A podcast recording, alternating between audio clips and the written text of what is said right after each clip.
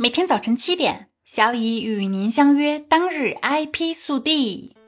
：Daniel Chu 当选为英国特许专利师协会历史上首位亚裔主席。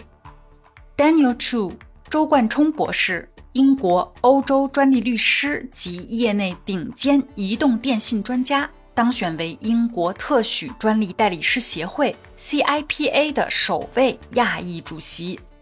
Daniel 于二零二二年十一月二日在该协会的第一百四十届年度理事大会上当选，接替现任 CIPA 主席 Alistair Poor，其任期将于二零二三年一月一日开始。根据在 CIPA 的官方网站上发布的消息，Daniel 上任后的首要任务是促进英国专利律师在统一专利法院的代表权。该法院定于二零二三年四月一日正式启动。全国首例无障碍电影著作权案，北京知产法院终审判定构成侵权。近日，全国首例无障碍电影著作权纠纷案件正式生效。无障碍电影 App 运营者上海俏佳人文化传媒有限公司（以下简称俏佳人）未经爱奇艺公司授权。通过该 App 向不特定公众提供电影《我不是潘金莲儿》无障碍版的在线播放服务，被爱奇艺起诉至北京互联网法院，要求俏佳人停止侵权并赔偿损失。经过北京互联网法院审理后，判决俏佳人停止侵权并赔偿经济损失一万元。二零一六年三月。爱奇艺公司经授权取得了涉案电影《我不是潘金莲》的独家信息网络传播权及维权权利，而上海俏佳人运营的涉案 App 向不特定公众提供电影《我不是潘金莲》无障碍版的在线播放服务，并且在片尾载有涉案无障碍电影的制作单位，该制作单位并非爱奇艺公司。二零二一年一月，爱奇艺发现该行为后。将俏佳人诉至法院，要求俏佳人停止侵权并赔偿损失。在诉讼中，俏佳人称涉案无障碍电影由案外人第三公司改编制作而成，并在片尾进行了署名。该案外人第三公司享有著作权，并且该公司已经将涉案无障碍电影的著作权授权给自己，即上海俏佳人公司。涉案 App 提供无障碍电影的在线播放服务，应当适用《马拉喀什条约》以及《著作权法》二零二零修正关于以阅读障碍者能够感知的无障碍方式向其提供已发表的作品的规定，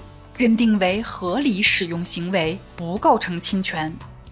法院审理后认为，爱奇艺公司经依法授权，享有涉案电影的独占性信息网络传播权。有权提起本案诉讼。涉案无障碍电影系在涉案电影画面基础上添加配音、手语翻译及字幕形成，未在原表达的基础上融入新的表达，未形成新的作品。即使形成新的演绎作品，亦需取得原著作权人的合法授权，且现有证据无法证明第三公司已经获得相关授权。此外，涉案行为发生在《著作权法》二零一零年修正期间。根据《著作权法》二零一零年修正的规定，涉案无障碍电影作为电影作品，并非文字作品的范畴，不属于合理使用中规定的将已经发表的文字作品改成盲文出版的形式，故不构成合理使用。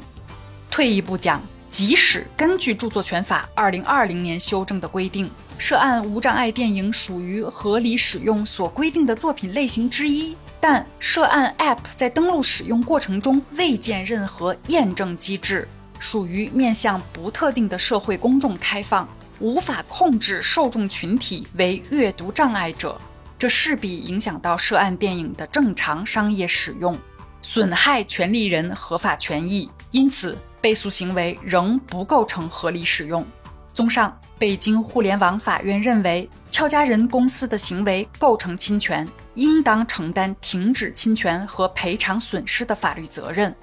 综合考虑俏佳人公司的初衷以及侵权情节等多方面因素，比如涉案无障碍电影的点击量小，其初衷是为了提供无障碍电影以方便残障人士。法院依法确定相关的经济赔偿额为一万元。俏佳人公司不服一审判决，提起上诉。二审法院北京知识产权法院认定俏佳人公司的被诉侵权行为侵害了爱奇艺公司对于涉案影片享有的信息网络传播权。一审法院判决并无不当，故驳回俏佳人公司的上诉，维持原判。